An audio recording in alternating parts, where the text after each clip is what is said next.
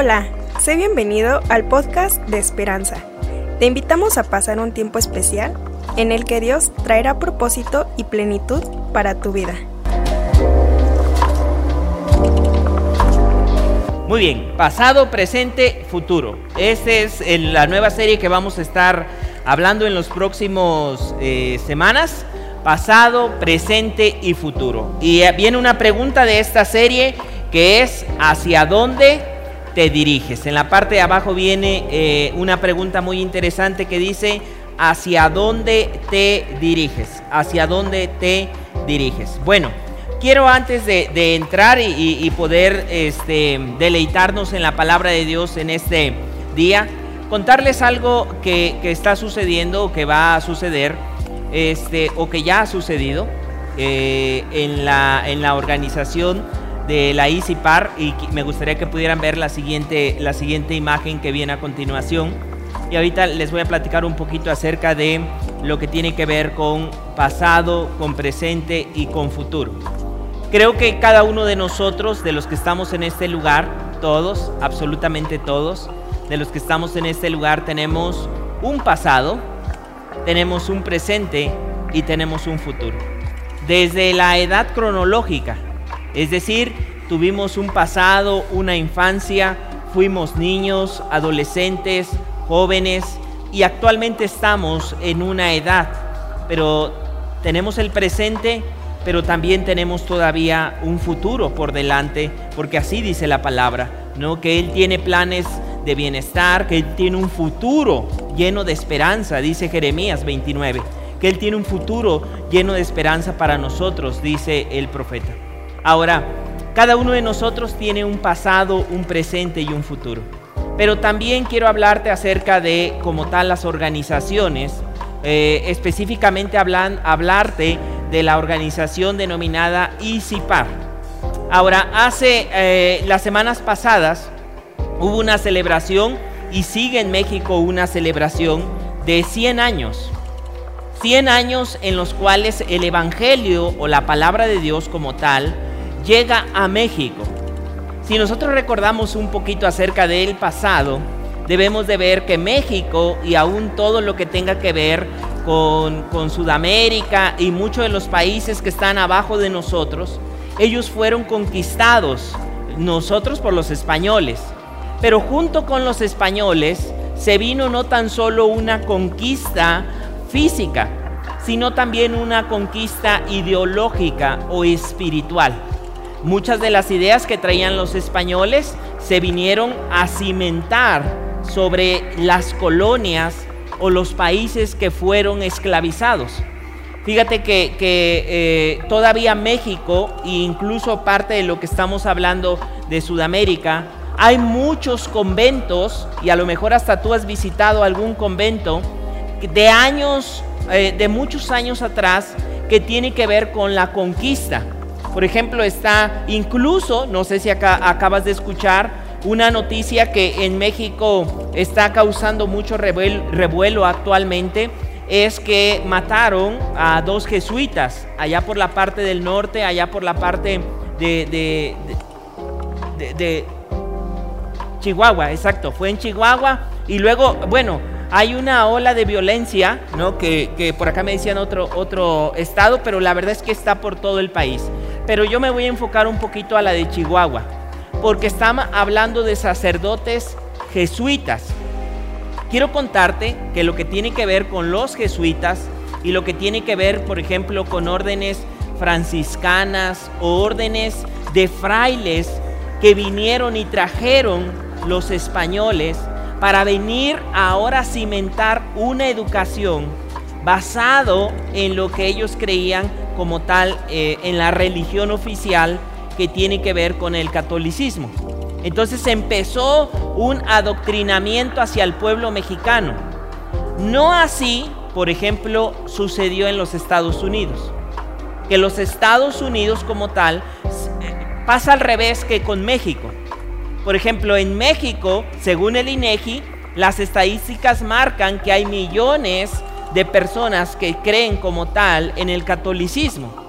Pero si tú, eh, ese mismo estudio se hace en Estados Unidos, La, la creencia mayor no tiene que ver con el catolicismo, tiene que ver con principios cristianos. Una minoría muy pequeña tiene que ver con principios católicos. Es más, los que más llevan este tipo de principios tienen que ver de parte de los indocumentados, que llevan ciertas creencias. Pero Estados Unidos netamente casi fue en algún momento un semillero para parte del mundo y de América que enviaban misioneros a hablarles acerca de la palabra. Porque años atrás ni siquiera se podía leer la palabra, es decir, estaba en latín. Y solamente un sector tenía Biblia y no podían leer la Biblia. Pero hace aproximadamente, te digo que de Estados Unidos fue un semillero y se viene, eh, es conocido en México como que Pachuca, aparte de ser conocido por ser cuna de otras cosas, es el lugar donde empieza a germinar muchas semillas, a pesar de muchas luchas ideológicas, lo que tiene que ver con la semilla de la palabra de Dios. Ahora, se forman muchas, muchas eh, iglesias, viene un semillero, pero específicamente, específicamente hablando de lo que tiene que ver con la ICIPAR, estamos hablando que la semana pasada se celebran 100 años donde se empieza a distinguir o se empieza a hacer un semillero de la palabra de Dios. Ahora, de ese semillero, hace poco se, ahí está como tal las oficinas en, la parte de, que está en la segunda foto, se inauguró una placa y se inauguró eh, un mural eh, en celebración las semanas pasadas, en celebración de los 100 años de que llega esta palabra de Dios. Ahora, hay una placa y en esa placa eh, ponen algunos nombres de algunas personas que fueron, que dieron incluso muchos de ellos sus vidas. Pero una de las personas que está en esa placa tiene que ver con el pastor que está en la primera foto. Ahí en la parte aparecen algunos nombres como Raimundo Ramírez eh, y otros nombres, pero en la parte final aparece el pastor Melchor Telles, en esa placa. Reconocemos el trabajo semillero hacia, no tan solo hacia eh, Hidalgo, sino hacia toda la República Mexicana y parte de lo que tiene que haber eh, el norte o el sur de América. Ahora, quiero contarte un poquito acerca de cómo surge esta serie. Porque en esta serie vamos a hablar acerca de tu pasado, presente y futuro, pero también de la organización, también de la, de la iglesia. Y el pastor Melchor Telles, el pastor, el pastor Melchor Telles, aparte del, que te comento que aparece en la placa, es el que directamente viene a estas regiones a vender productos y él siembra el Evangelio en esta zona de lo que tiene que ver Pachuca, pero también Hidalgo. Y parte de, de ese semillero es esta congregación. Es decir, hace más de aproximadamente 100 años el movimiento en general. Pero aquí donde tú estás sentado, aquí donde tú estás sentado, hace aproximadamente 75 años que llega a esta región el Evangelio. Ahora, hay un pasado, hay un presente, pero ahora la pregunta viene hacia el futuro. ¿Hacia dónde te diriges tú? ¿Hacia dónde se dirige como tal la congregación? Incluso hacia dónde se dirige el movimiento llamado Isipar. Isipar es un movimiento que está Mira, hay miles de iglesias de Isipar. Hay miles de iglesias por toda la República. Ahora, hay muchas preguntas que están actualmente en el aire. ¿Hacia dónde se va a dirigir la organización? ¿Nos vamos a volver más religiosos o nos vamos a volver más espirituales? ¿Nos vamos a, a enfocar en el pasado o nos vamos a enfocar en el futuro? Todas esas preguntas actualmente están en el aire, en el presente. ¿Qué voy a hacer? ¿Qué vamos a hacer? Pero es la misma pregunta que puede llegar a tu vida y a mi vida. Tengo un pasado con experiencias buenas, con experiencias no muy buenas. Actualmente tengo un presente, pero la pregunta es, ¿qué voy a hacer hacia los años que vienen por delante? ¿Me voy a enfocar ahora que he llegado a este presente todo hacia atrás?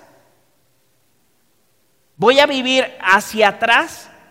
¿O voy a permitir que Dios traiga a mi vida lo que Dios quiere que... Voy a tomar lo mejor de mi pasado, lo voy hoy a procesar en el presente, pero avanzaré a lo que Dios quiere para mi futuro. ¿Qué voy a hacer? Esa es la pregunta. Y a lo largo de esta serie vas a conocer, vamos a estar hablando acerca de esta pregunta. ¿Hacia dónde te diriges? Hablaremos un poco de la congregación, hablaremos un poco del movimiento como lo acabo de hacer, hablaremos, pero sobre todo la pregunta es hacia tu vida, ¿hacia dónde te diriges? Hoy quiero empezar con el primer tema. Hoy quiero empezar con el primer tema de esta serie, por eso le hemos denominado pasado, presente y futuro. Pasado, presente y futuro. Pasado, presente y futuro. Hoy quiero empezar con el primer tema y el primer tema que vamos a estar hablando tiene que ver con esto que aparece en las pantallas. Define tu éxito. Define tu éxito. Hoy vamos a estar hablando acerca de esto. Definir tu éxito. Hoy quiero enfocarlos o enfocarlos no tan solo o no solo a la organización o no solo a la iglesia, sino empecemos por tu vida, empecemos por mi vida, empecemos con nosotros, porque nosotros conformamos el cuerpo de Cristo o la iglesia. Eh, así que empecemos por nosotros. Así que hoy me gustaría hablar acerca de define tu éxito. Ahora, mira, la palabra éxito tiene, tiene muchos significados. Es más, yo he escuchado dentro del cristianismo aún personas que están en contra del éxito, que, que están en contra del éxito. Y yo digo, mira, pongámonos de acuerdo en qué entiendes tú por éxito. Porque si tú estás entendiendo una cosa y yo estoy entendiendo otra, pues no estamos en, el mismo, en la misma sintonía. Ahora, lo más increíble, que yo digo, no sé por qué estás en contra del éxito, porque cuando tú lees la Biblia, ves que Dios da éxito, pero a lo mejor no como tú lo estás viendo. Solo quiero que veas tres ejemplos, tres podría ponerte más, pero solo quiero que veas tres ejemplos donde Dios habla y da éxito. Solo tres ejemplos. Mira el primero, hoy estamos hablando de define tu éxito. Mira Génesis 39, 2. Mira lo que nos dice. Hoy voy a ocupar la nueva traducción viviente en, en, las versiones. Pero mira, quiero que veas esto que dice desde Génesis. Hablando acerca del éxito. Mira esto. El Señor estaba con José. El Señor, Génesis 39, 2. Génesis 39, 2. Mira esto. El Señor, hablando acerca de Dios, el Señor estaba con José. Por eso, mira esto que viene a continuación. El Señor estaba con José. Imagínate aquí tu nombre. Y, esto me emociona decir, el Señor estaba y ahí viene tu nombre. El Señor estaba con José. Por eso, y lo aclara muy bien esta cita, el Señor estaba con José. Por eso tenía éxito en todo, mientras servía en la casa de su amo egipcio. José, dice, el Señor, Dios estaba con José y tenía éxito en todo lo que hacía. Segundo pasaje, Samuel, primer libro de Samuel, capítulo 18, versículo 14. Incluso si tú lees eh, desde Samuel 18, tú ves que algo que ve Saúl es que había algo diferente sobre David, aun cuando tocaba como tal el arpa. Pero en el versículo 14 nos dice específicamente esto. Mira esto, ayúdame a las pantallas. Dice, David siguió teniendo éxito en todo lo que hacía. Pero mira, la misma, fíjate, está en diferentes pasajes, pero hay una variable que en donde hablamos éxito verdadero, también aparece la variable de Dios.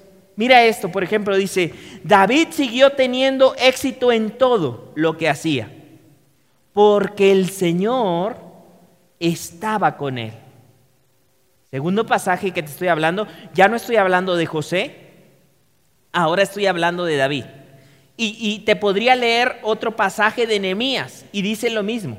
Dios estaba con Nehemías, por eso tenía éxito. Pero te voy a leer un último pasaje en Reyes. Mira esto. La cita pasada fue 1 Samuel 18, 14. Pero ahora quiero que veas en Reyes. Segundo libro de Reyes, 18.7. Segundo libro de Reyes. Ahora hablamos acerca de este rey llamado Ezequías. Mira esto. Fíjate qué maravilloso. Dice, por eso el Señor estaba con él.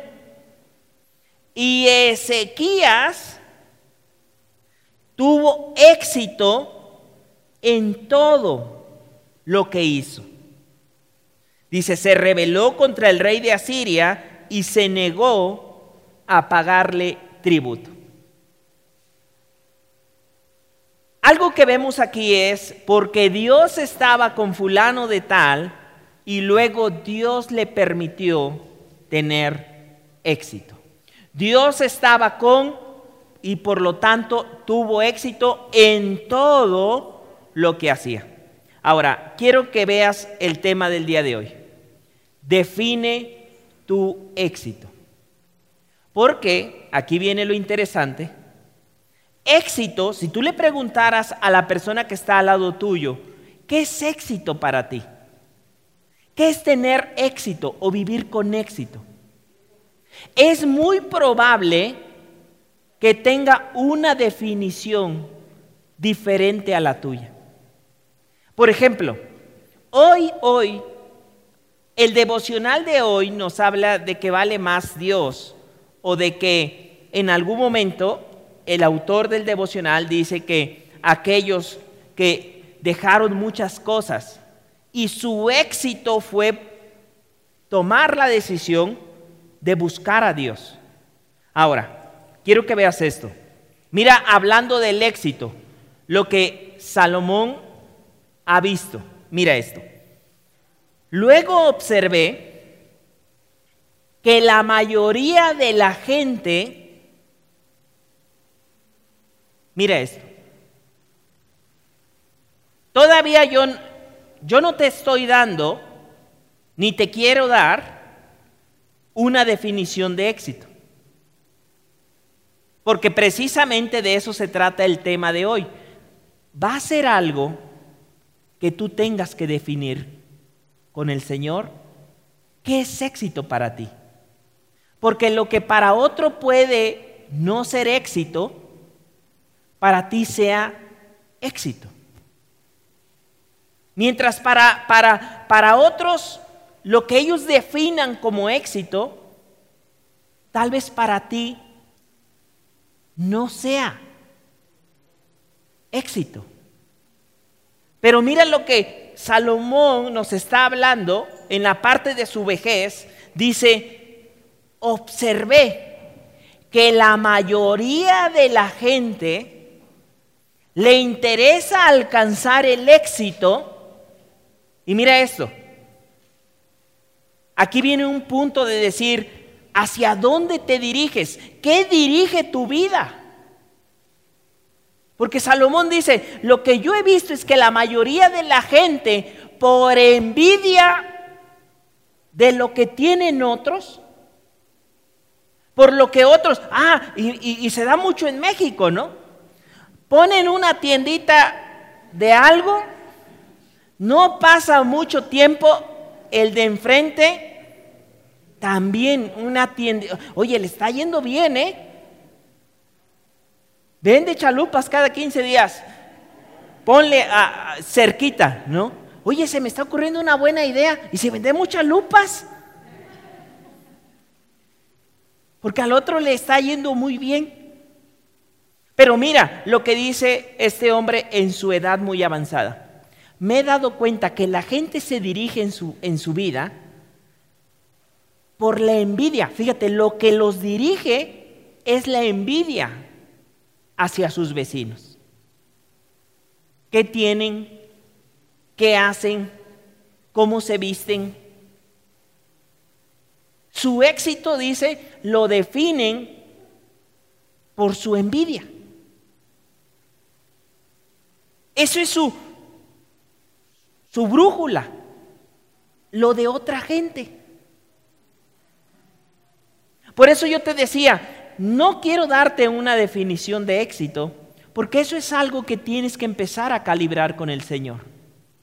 Señor, ¿qué quieres que yo haga con mi vida? Ahora, apenas estamos entrando y calibrando motores, porque mira lo que dice. A la gente le interesa alcanzar el éxito porque envidia a sus vecinos, pero eso no tiene sentido. Es como perseguir el viento. Imagínate, es que es, imagínate a alguien que te encuentres corriendo y tú le dices, ¿qué estás haciendo? Ando aquí alcanzando al viento. Tú le dirías, ay hijo, ay, ¿cómo te explico? O sea, sea, no vas, te vas a cansar, te vas a fastidiar. Es algo sin sentido. Pero Salomón dice que si no tenemos cuidado, así podemos llevar nuestra vida. Oye, aquellos ya tienen un perrito de tal clase, ¿no? Y yo con el firulais, ¿no? No, no, no. Un perro de clase. Ojo, ojo. Y no hay nada de malo de tener un perro de clase, ¿eh? No, no, no, no. Por eso digo, mira, mientras lo que para otro puede ser éxito, pero lo que está dirigiendo tu vida si no tienes cuidado es la gente. Tu futuro la está dirigiendo tu, la gente, el tío, la tía, el primo. Está dirigiendo tu vida y no te das cuenta. Que tu futuro lo está dirigiendo alguien más. Lo mismo yo creo, primero sobre tu persona, lo mismo lo creo sobre una organización de decir, es que lo están haciendo otra gente, sí, pero tú no estás llamado a eso.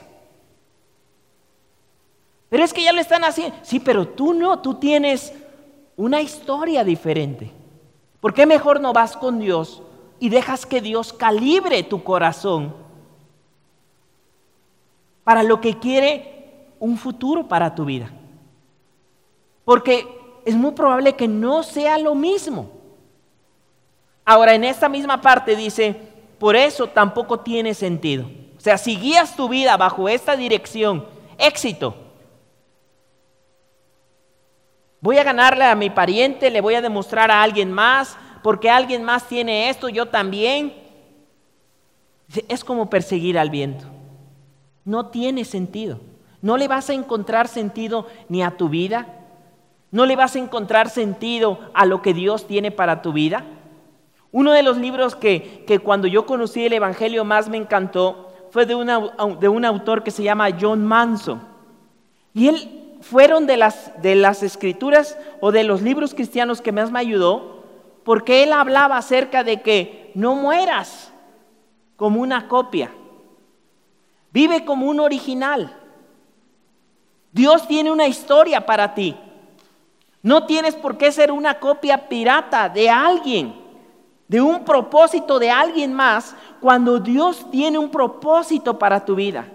Cuando Dios te puede, mira, si tú ves y tú defines éxito en cada uno de los personajes bíblicos, está enfocado a situaciones diferentes. Porque tenían un propósito en Dios. Por eso el primer punto es, define tu éxito. ¿Qué va a ser éxito para ti? Que a lo mejor cuando tú lo platiques con otros digan, ¿Eh? ¿eso? Oh, nosotros vamos a viajar a... Y no hay... Escucha, escucha, escucha. No quiero que me malinterpretes. O sea, no es que está mal, como hace rato lo dije, un perrito de clase o irse a pasear a la Riviera Maya. O sea, no es tan mal. Pero si lo que guía tu vida es eso, entonces sí creo que está mal. Porque tu vida la está dirigiendo alguien más. Y no lo que Dios tiene para tu vida. Estás dejando de vivir el buen futuro que Dios tiene para ti por estar enfocado en la gente o en algo más. Ahora, mira lo que viene a continuación. Mira lo que dice Salmos 49, 16, 17.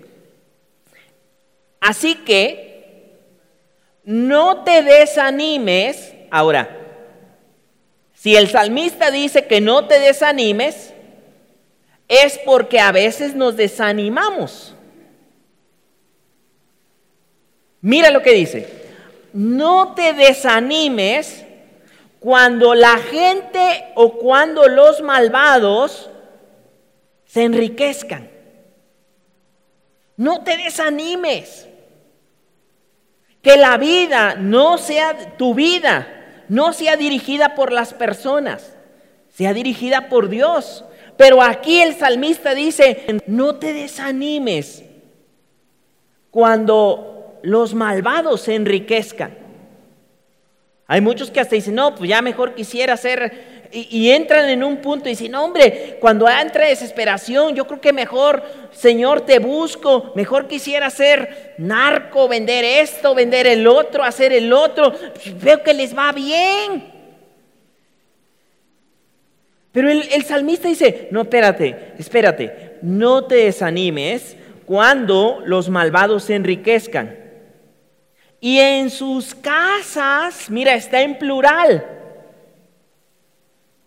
Y en sus casas haya cada vez más esplendor.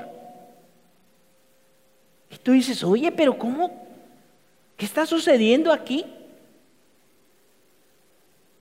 Y hay un momento donde el enemigo viene, mete cizaña y a ti te puede desanimar. Pero aquí viene la pregunta, o más bien el tema de hoy, define tu éxito. ¿Qué va a ser éxito para ti? No te desanimes cuando los malvados se enriquezcan o en sus casas haya mucho esplendor, pues al morir no se llevan nada consigo. Y mira lo que viene a continuación. Mira esto. Es increíble lo que viene a continuación. Qué maravilloso es la palabra, la palabra de Dios. Es viva, es eficaz. Y mira esto que viene a continuación. En esta vida, mira esto, el versículo 18. Salmos 49, 18. En esta vida, mira. Y creo que las series de Netflix y las series de narcos y la serie de tantas cosas, ¿no? que fue, hoy estamos viviendo, yo creo, la consecuencia de lo que pasó en nuestro país, que, vendió a una sociedad el decir, es más fácil irse por este camino. Hay comunidades donde, aunque a veces es increíble, ¿no? Donde la mentalidad de los niños que surgió es decir, no, pues yo voy a, yo voy a estudiar para narco. O sea, se fue filtrando una mentalidad porque todos consideraban que éxito era tener casas, era tener joyas, andar en, enjollado, ¿no? Andar eh, eh, eh, haciendo cosas, teniendo el control. Pero mira lo que el mismo salmista nos dice respecto a estas cosas. En esta vida se consideran dichosos y les aplauden por su éxito. Por eso la pregunta es, ¿tú qué vas a definir como éxito? En esta vida se consideran dichosos y los aplauden por su éxito. Pero, dice el salmista, pero morirán como todos sus antepasados. Y nunca más volverán a ver la luz del día.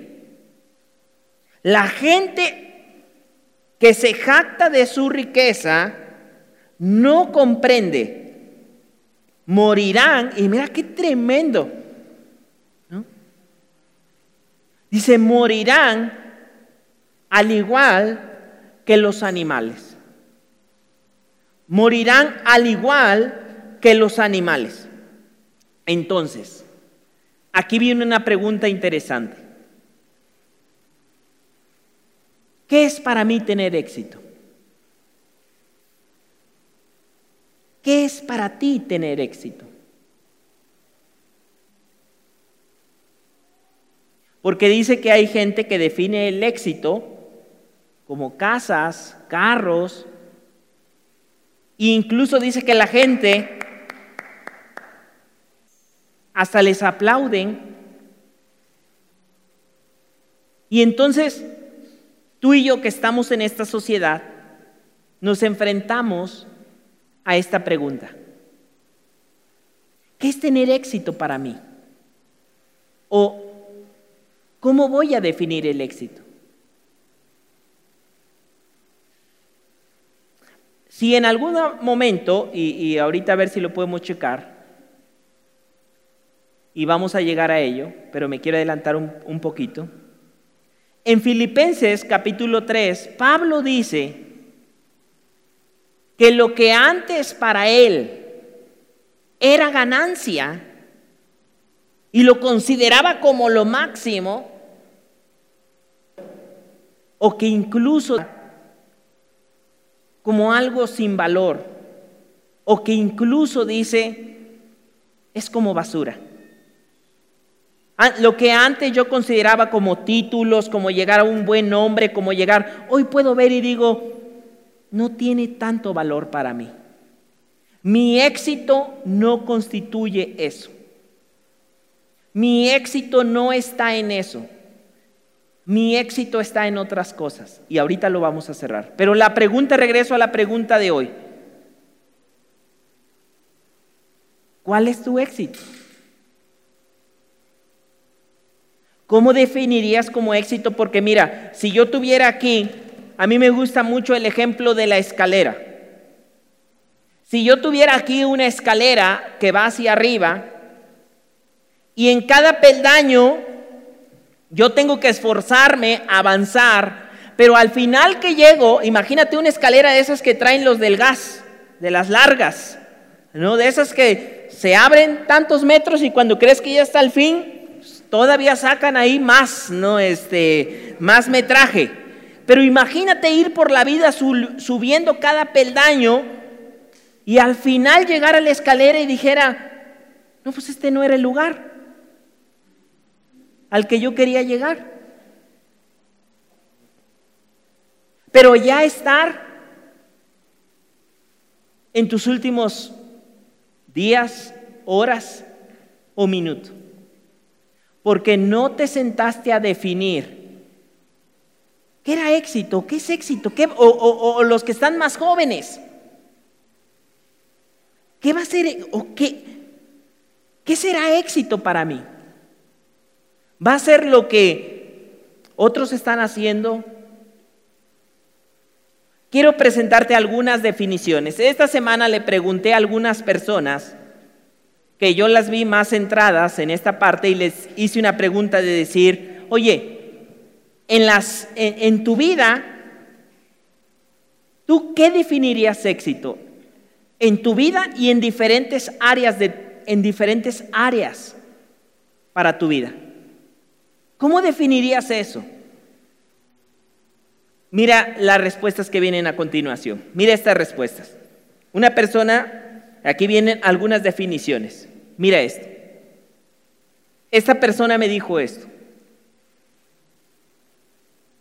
Para mí éxito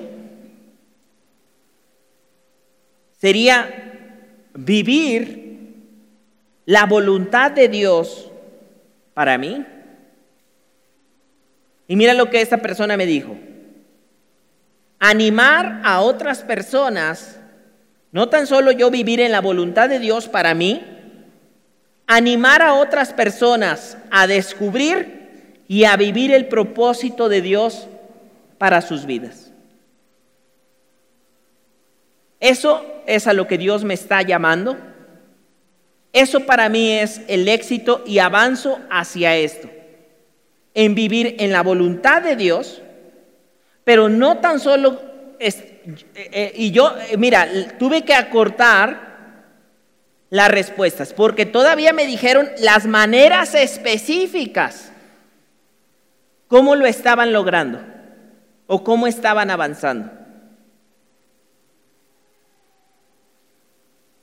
Tal vez si yo le pregunto a alguien más, su definición de éxito puede ser en otra área.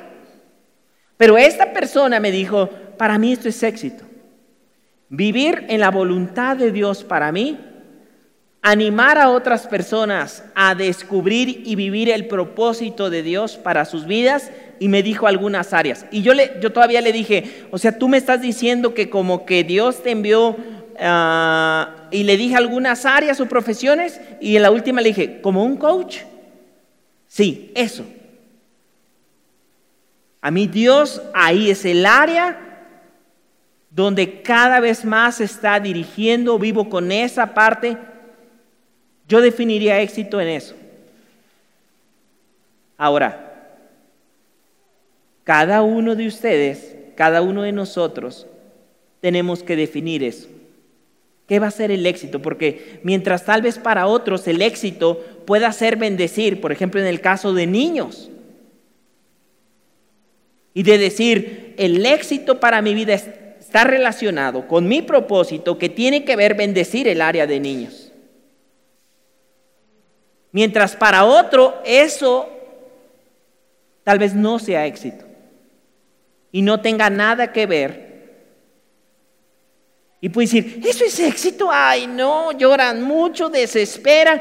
Claramente se ve que ahí no está el enfoque de esa persona.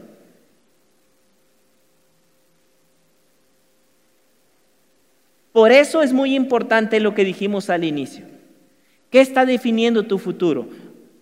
Eclesiastés dice, he visto que lo que define el éxito en las personas o su futuro no tiene que ver con Dios, sino tiene que ver con lo que hacen otras personas. Digo, hay que tener cuidado en eso. Porque tal vez viste a otra persona haciendo eso y dices, pues yo también lo hago. Qué bueno si, si es y coincide. Pero si no es, ¿qué estás haciendo en, en esas partes? Estás persiguiendo el viento. Te va a desgastar y vas a desgastar.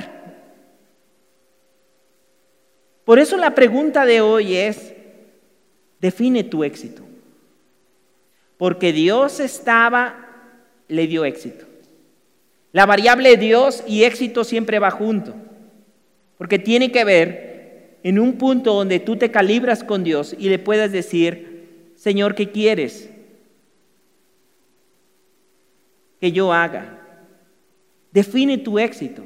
Mira esto, yo le preguntaba, ¿cómo vas a saber que tienes éxito en tu familia?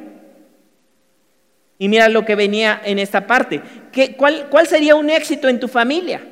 Porque a veces no nos sentamos a definir. A lo mejor, mira, suena a cliché, suena a cliché o a una frase trillada lo que surgió en la pandemia. Pero hay una frase que, que salió en la pandemia que decía, éramos felices y no lo sabíamos. La felicidad de poder salir, disfrutar, abrazar, celebrar.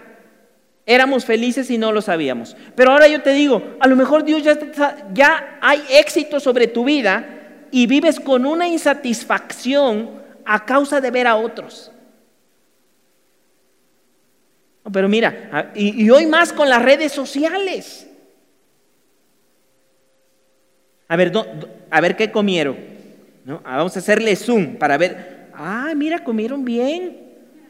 A ver, a ver, ¿dónde están?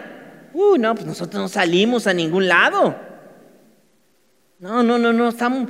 Y la insatisfacción empieza a invadir tu corazón. Define qué es éxito. Porque mira, si le pasáramos el tabulador de éxito que algunos tienen a Jesús, sería para muchos Jesús el Salvador un fracaso. Si no, a ver, tan solo empezando por la casa. ¿Tuvo casa? Y tú tienes una casa y no estás feliz. Porque no tiene la cantera que tiene el vecino o en una foto que tú viste. Y te desgastas, voy a trabajar para ponerle la cantera. No, voy, me voy a desgastar. No, no, importa que no vaya unos domingos a la iglesia, Señor, perdóname. Tú sabes, nada más que le pongamos la cantera y te va desgastas y te desgastas. Quedó la cantera aunque tú cada vez más frío. Pero luego te das cuenta y dices, oye, pero aquel tiene una fuente. Nosotros no tenemos fuente. Nada más que tenga la fuente. Y ahí va. Mira lo que empezamos diciendo esta mañana con Salomón. Es correr tras el viento. Al rato te mueres, se queda la casa alguien que hasta te caía gordo la nuera o el yerno, ¿no? Como primera obra vamos a destruir esa fuente, ¿no? que no me gustaba dónde estaba, ¿no? Y tú, te mataste toda, ah, ojo, no es malo ponerle cantera a tu casa, no es malo poner una fuente, no es malo, no, no sé si me estoy explicando lo que te estoy diciendo pero es correr tras el viento y al final tú ni estuviste ni disfrutaste tu propósito, nunca celebraste porque te definiste, dejaste que el éxito fuera definido por otras cosas, ni te involucraste a lo que a lo mejor verdaderamente tú naciste. Porque no definiste qué es éxito para mí. Y hoy, amados, Salomón escribió en una época donde solo eran los vecinos y no había redes sociales como Facebook, que hoy es a la vuelta de un clic ver y decir, mira cuántas cosas yo no tengo. Mira cómo está tal persona y yo no estoy así. Tu éxito lo vas a definir por eso.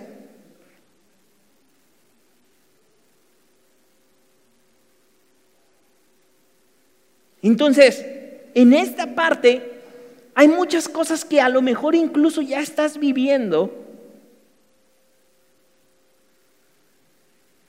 Ni siquiera lo estás celebrando.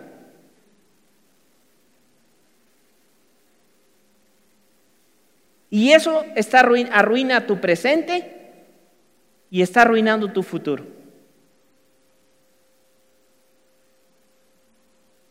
Define qué va a ser éxito para ti en tu vida. Primero, empecemos por ahí, en tu vida. ¿Qué va a ser éxito para ti? Y vuelvo a repetir, no hay nada de malo en, en, algunos bienes materiales, pero creo que si tu vida gira solo a bienes materiales, sí hay un problema que tienes que calibrar. Porque decíamos, si el mismo estándar de éxito se pasara sobre Jesús, en muchas áreas sería un fracasado.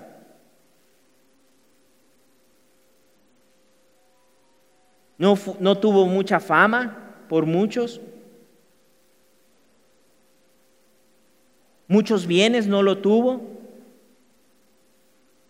Pero su propósito no consistía, el éxito no consistía como consistía en el éxito de un general romano. Era diferente. El propósito de Jesús era diferente, era más alto, era eterno. Y quiero decirte esto, es muy relacionado con el propósito que tú tienes. ¿Y qué haces comparándonos o comparándote con otro tipo de propósitos? Que son más bajos, pero que en este mundo son muy aplaudidos y muy reconocidos. Y tú y yo nos desgastamos por esos propósitos y dejamos los verdaderos propósitos que Dios tiene para tu vida. En esta parte, ¿qué sería éxito en el área familiar? Y aquí viene una definición de una persona, o de, aquí escribí esto, desarrollar un legado, en la familia yo definiría, y lo que voy a leer, éxito es como esto, desarrollar un legado que refleje el amor del Padre e inspire a mi familia a desarrollarse en Dios. Esa persona ha definido, para mí esto sería éxito en el área familiar. Si con eso tiene que ver con casas, tiene que ver con, con otras áreas que se sumen, gloria a Dios. Pero mi definición de éxito tiene que ver con esto en la familia. Formar una familia. Y mira, viene otra parte donde tiene que ver con el matrimonio. ¿Qué sería éxito en el matrimonio? Para muchos el éxito es, pues aguantarlo un año más. De verdad, tal vez no se dice, pero se vive en la mente así diciendo, pues ya con que lo aguante un año más. ¿Esa es tu definición de éxito? ¿O podría haber algo mejor que Dios quiere para tu vida y para tu matrimonio? Y estás dejando que otras cosas lo echen a perder porque no te has sentado a clarificar qué es éxito. No te vayas con las apariencias. Las apariencias engañan, las redes sociales engañan. ¿Qué sería éxito para tu vida? En el área familiar, de acuerdo, mira esto, de acuerdo a tu presente. Porque luego dice, uy, si yo fuera joven, no me hubiera casado con este. Sí, pero ya estás casado, ya estás aquí, ya tienes tantos años. Ahorita enfócate en lo que Dios quiere hacer para tu vida, porque tú no estás, ah, tú te estás siendo dirigida por tu pasado. Y estás echando a perder tu presente y estás dejando de fuera el futuro que Dios tiene para tu vida. Enfócate aquí. ¿Cómo voy a definir éxito actualmente? Y mira, lo que otros celebran o lo que otros o lo que tú celebras para otro podría ser y pues eso qué? Pero tú tienes un propósito con el Señor. Señor, estamos en el carril y tú estás conmigo y me estás dando victoria. Mira lo que José dice, Dios estaba con José y le daba éxito, pero estaba en la cárcel. Pero ahí tenía un propósito. Ahí había un propósito. Y después de la cárcel salió a ser mano derecha. Pero si no hubiera estado en la cárcel, no bien, o sea, todo tiene un propósito y una relación. Pero hay que enfocarse en lo que Dios quiere hacer con tu vida. Enfócate. Define qué es éxito para ti. Aunque a otros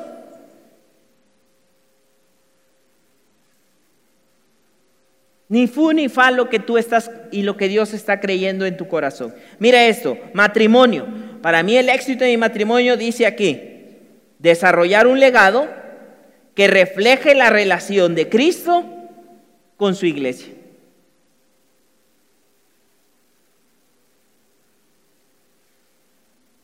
Otra cosa, ¿qué?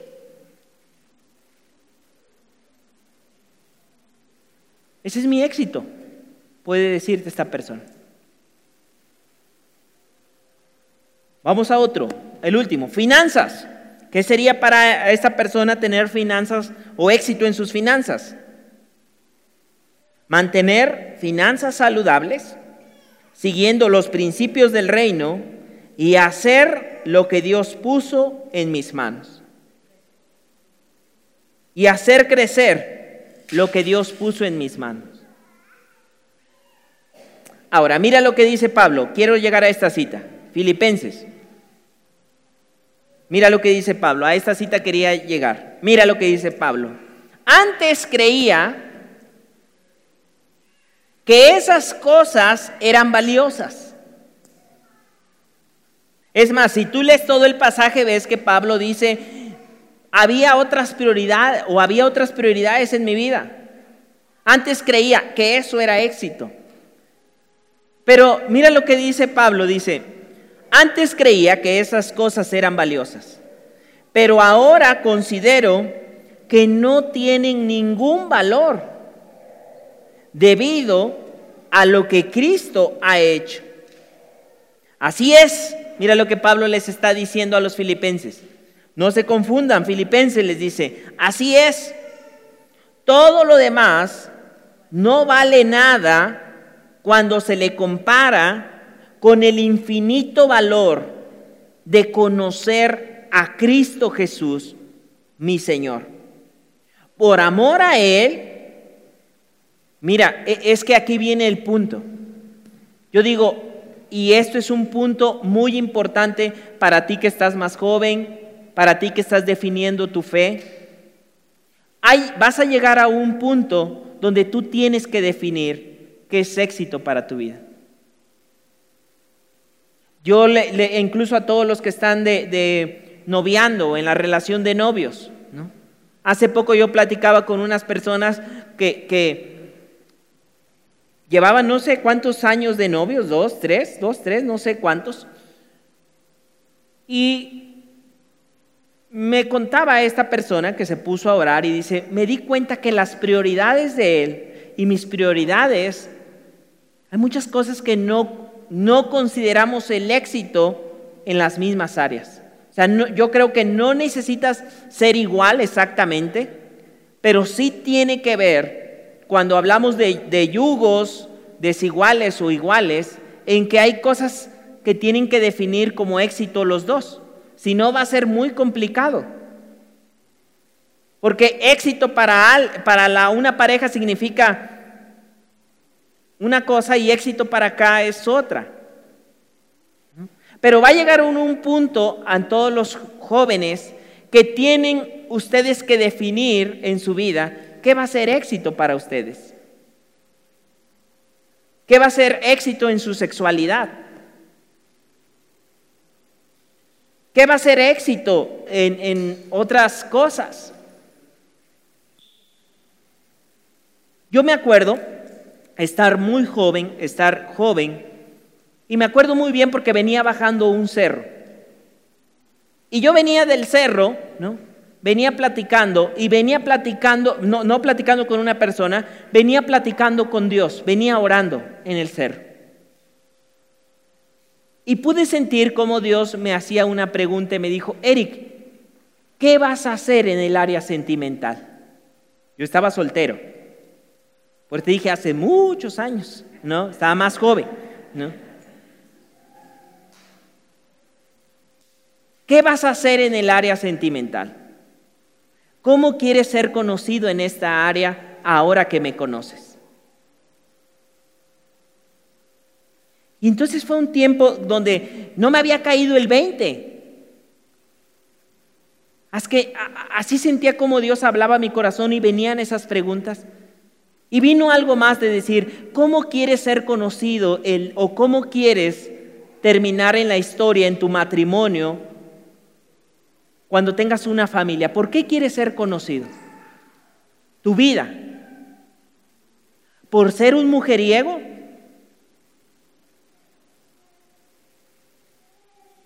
¿Qué vas a hacer con tu vida? ¿Vas a tener muchas relaciones eh, en, en la parte sentimental o sexual? ¿O te vas a definir a buscar, a buscarme a mí y centrarte en lo que yo quiero en el área emocional o relacional o sentimental o sexual? Fue una pregunta que sí me dejó por muchos días pensando de decir, ¿qué voy a hacer ahorita en el presente? Porque esto va a afectar mi futuro. Y es la misma pregunta que hoy llega con esta serie. ¿Qué vas a hacer tú? ¿Cómo vas a definir tu éxito? Y me acuerdo que le dije, Señor, no quiero que éxito para mí sea engañar a una, engañar al otro, relacionarme con una, tronar a uno, tener muchos amores de mi vida, ¿no? De decir, es que ahora es el amor de mi vida, ahora es el amor de mi vida, es el amor de... Oye, pues ya, ¿cuál es el amor de tu vida? No confundas a la gente, ¿no? Yo le dije, no, Señor, decidido, vámonos por esta. Y cuando había, como a, como a todos se da relaciones, ¿no? Que se abre el coqueteo con alguien más, viene ese recuerdo de decir, a ver, ¿qué es éxito para tu vida? En, ese, en ese entonces, de decir, ¿qué vas a hacer? Y no, yo definí éxito en esta parte, Señor, que quería centrarme, buscar, formar familia estable, que tú estuvieras en el centro. Hoy, hoy que ha pasado los años, digo, esa pregunta definió el futuro. Pero ahora ya estamos nuevamente en el presente y ahora vienen más preguntas, pero lo mismo sucede con tu vida. Hoy en tu presente de decir, ¿qué, vas a, qué va a ser éxito para ti? ¿O acaso ya tú siempre vas a estar mirando hacia el pasado? ¿Qué es lo que está diciendo Pablo?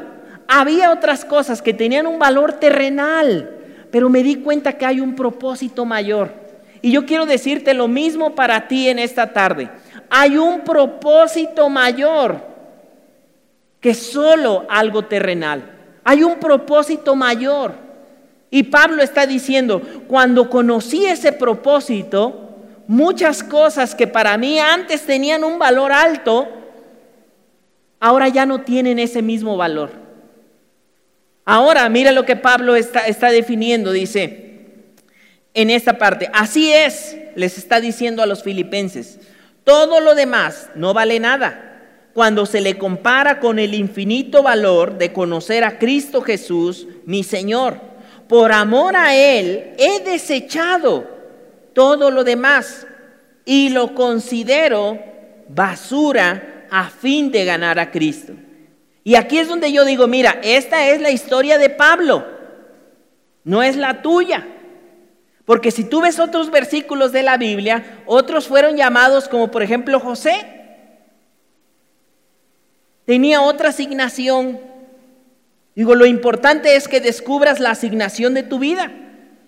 Porque a lo mejor no fuiste llamado a dejar el lugar donde te han posicionado, sino que en ese lugar estás posicionado como dijo José a sus hermanos. ¿No? Lo que ustedes incluso quisieron hacerme para mal, Dios lo convirtió para bien y ahora puedo alimentarlos. Entonces yo digo, aquí el punto está no en copiar cosas de alguien más, sino en definirte hoy con el Señor y decir, Señor, ¿qué quieres hacer con mi vida? ¿Cómo voy a definir el éxito para mi vida? El propósito ahora que te conozco hacia los días que vienen por delante. Entonces, mira lo que dice ahí. Dice, todo por amor a él he desechado todo lo demás y lo considero basura a fin de ganar a Cristo. Y mira, mira lo que él ahora él de, eh, lo que él decía. Mira el versículo 10. Quiero conocer a Cristo y experimentar el gran poder que lo levantó de los muertos. Y ojalá Pablo le hubiera dejado aquí. Pero cuando Dios te da una misión y propósito de vida, no importa que para otros lo consideren así de decir, eso no tiene nada que ver. Pero tú sabes que estás avanzando hacia el éxito en tu vida, porque Dios te está dirigiendo y sabes que vas a avanzar hacia un futuro. Que Dios tiene esa dirección. Y aunque el vecino diga, ah, pero mira, yo hago esto, gloria a Dios. Aunque alguien de aquí mismo puede decir, mira esto, gloria a Dios y échale ganas y nos animamos. Qué bueno. Y quiero orar por ti. Y ora por mí, aunque tengamos, definamos muchas cosas de una manera diferente. conocemos a Cristo. Y tal vez uno fue llamado a un área, otro fue llamado al otro, pero tienes que encontrar, sentarte con el Señor y decir, Señor, ¿qué es éxito para mi vida? Definir, por eso hoy se llama esto, define tu éxito. Mira esto, dice, quiero conocer a Cristo y experimentar el gran poder que lo levantó de los muertos. Quiero sufrir con Él y participar de su muerte. Quiero sufrir con Él y experimentar de su muerte. Pablo había definido lo que él quería. Quiero conocer más al Señor. Y quiero llevar, después se lo define, quiero llevar la palabra a gentiles. Quiero llevar su palabra. Hay una incertidumbre en donde si Pablo tenía familia o no tenía familia. Yo digo, mira, ubícate con el Señor. No vivas el propósito de Pablo, vive tu vida. Gloria a Dios por Pablo. Pero tú tienes hijos, Tienes una asignación diferente, un presente diferente. Ve, métete con el Señor y define éxito. Y no te andes amargando y ve por todo. Ve por un futuro lleno de esperanza, porque es lo que ha dicho. Cree en el Señor, predica al Señor, comparte al Señor, porque hay una misión más alta que algo terrenal, pero parte de tu presente.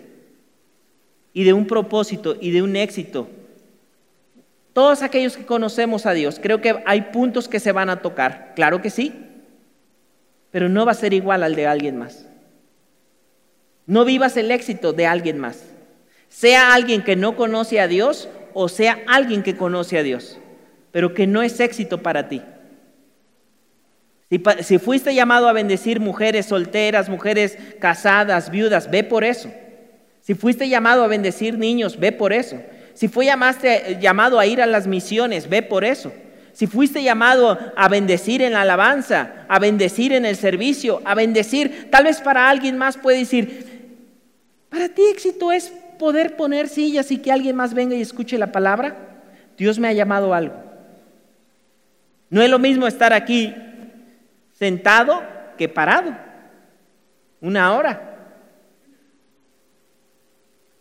No es lo mismo predicar sin micrófono que con micrófono. O sea, hay propósito mayor, pero tú tienes que hallar eso a lo cual Dios te está llamando. Y no dejes que nadie te desanime, ni el diablo, ni tú mismo o alguien más. No dejes eso, no dejes el éxito. Aunque Pablo dice, que para ti éxito es sufrir con él si yo le pido a Dios que no sufra. No. ¿No? ¿Qué cosas tiene la vida, no? En, esta parte, ¿no? Diciendo, quiero sufrir con Él y participar de su muerte, para poder experimentar de una o de otra manera la resurrección de muertos. Ahora mira lo que Pablo dice, y en esto nos vamos a quedar, porque Pablo dice, no quiere decir que ya lo haya logrado todo. O sea, no estoy diciendo que ya, ya en esta parte, pero mira, dice, no quiero decir que ya haya logrado estas cosas, ni que ya haya alcanzado la perfección. Lo mismo que tú y lo mismo que yo. Si estás esperando hasta que seas perfecto, no, amado, ya empieza. Ya empieza. Yo tengo una compañera, una compañera que, estamos estudiando juntos, pero ya, ya es grande la, la hermana. Y ella todos los lunes se va a calles de Pachuca y ella va a repartir folletos. Tiene dos, dos, dos pequeños. Y antes de irse a la clase que tenemos ella todos los lunes, se va a repartir folletos. Y me encanta ver su convicción y decir, a mí Dios me llamó a esto. Dios me llamó a sembrar esta semilla y voy a las calles Y no tiene que ver con que me digan o, no me digan. Es que es parte del propósito. Y, a veces, la otra vez, su camioneta se había descompuesto. Y le dije, ¿Qué, ¿Qué ha pasado, hermana? Me voy en taxi. Me voy en taxi. Si no hubiera taxi, me voy de otra manera. Eh, porque ella está en esa convicción de decir, mis años que vienen por delante, a esto quiero dedicarme con las personas, a bendecir, a sembrar. Esa palabra que Dios me llamó a mí. Sabes, hay un libro muy bueno que se llama El secreto de las zonas azules. El secreto de las zonas azules es, incluso está, puede estar um, como en documental. Pero ese libro habla las zonas azules son las zonas donde se ha descubierto en la tierra donde la gente vive más. Hay algunas zonas de, Japón, hay algunas zonas por ahí de Costa Rica, donde la gente son centenarios. Donde viven mucho, o sea, tú los ves y tienen una calidad de vida. Y una de las características que ese libro manifiesta, dice, es gente que tiene un propósito. Sea, que no esté en la cama ya diciendo, ay Señor, ya llévame, ya Señor. Señor, ya a la hora que quieras. No, no, no. Por algo te han dejado. De verdad, por algo te han dejado todavía. Y tú ya quieres ir a... Estás nada más en el pasado. Todavía estás aquí. Todavía hay un propósito. Métete con el Señor. Métete con el Señor. Dices, oye, pero Juanita ya no puede este, caminar. Sí, pero mira a otra y otra sí puede caminar. Pero mira, que eso no guíe tu vida. Métete con Dios. Métete con el Señor. Entonces, termino con esto. No quiero decir que ya lo haya logrado estas cosas, ni que haya alcanzado la perfección, pero sigo adelante a fin de hacer mía. Fíjate aquí, por eso yo digo, él tenía un propósito personal. Yo veo a mucha gente copiando lo de Pablo. pero Pablo es Pablo. Y tú eres tú. Gloria a Dios. Hay buenos ejemplos a tomar tanto en la Biblia como aquí mismo en la tierra. Pero no mueras como una copia barata. Tú eres un original. Para lo cual Cristo Jesús primeramente me hizo suyo. Vamos a orar, vamos a orar. Padre, gracias esta gracias esta mañana. Gracias, gracias, gracias. Gracias porque tu palabra es viva, es eficaz es un deleite leer la palabra, gozarnos, aprender y a la vez que te damos gracias y a la vez que te glorificamos, tú también nos bendices. Señor, estamos iniciando una serie, pasado, presente y futuro. Como dijo Señor el apóstol Pablo, no es que ya lo hayamos alcanzado, o que ya seamos perfectos.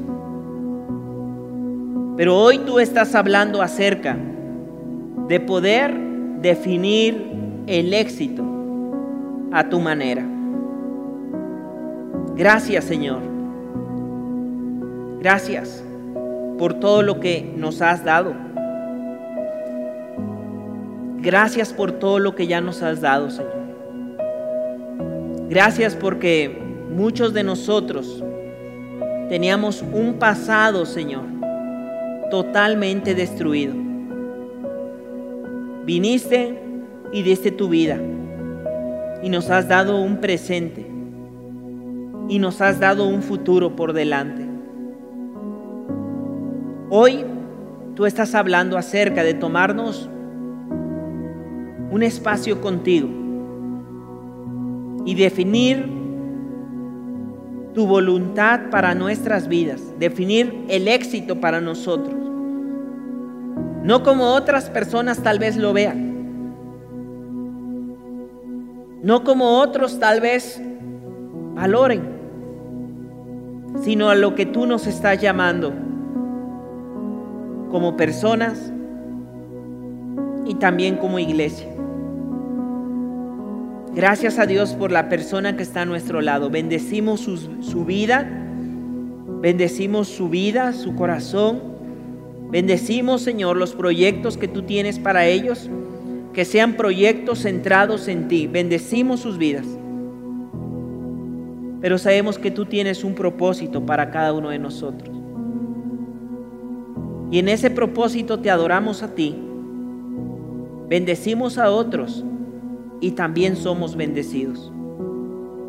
Señor, ayúdanos a no darle lugar en nuestro corazón a poner nuestros ojos en cosas que no tienen valor, pero que nos roban el gozo y la dirección en ti. Queremos caminar con una convicción. Señor, no importa la edad que tengamos, no importa, Señor, si algo vemos es que para ti no hay límites y no hay edad. Y queremos caminar con esa mentalidad del futuro y la esperanza que dice Jeremías. Señor, también danos la valentía a todos aquellos que hemos abandonado el propósito que tienes para nosotros. Por desánimo, por estrategia del diablo o por muchas razones. Pero no hemos avanzado a lo que tú tienes para nosotros. Señor, que en esta serie tú nos estás hablando a retomar eso. Dame la valentía, Señor, la convicción y las estrategias para avanzar y tener éxito en mi propósito. Gracias en esta tarde. En el nombre de Jesús. Amén, amén y amén. Esperamos que este mensaje te ayude con tu desarrollo. Te invitamos a que puedas seguir esta conferencia en el canal de YouTube, que estará disponible todos los miércoles. Esperamos puedas seguirnos en Facebook e Instagram como Esperanza. Los links están en la descripción de abajo. Hasta la próxima semana.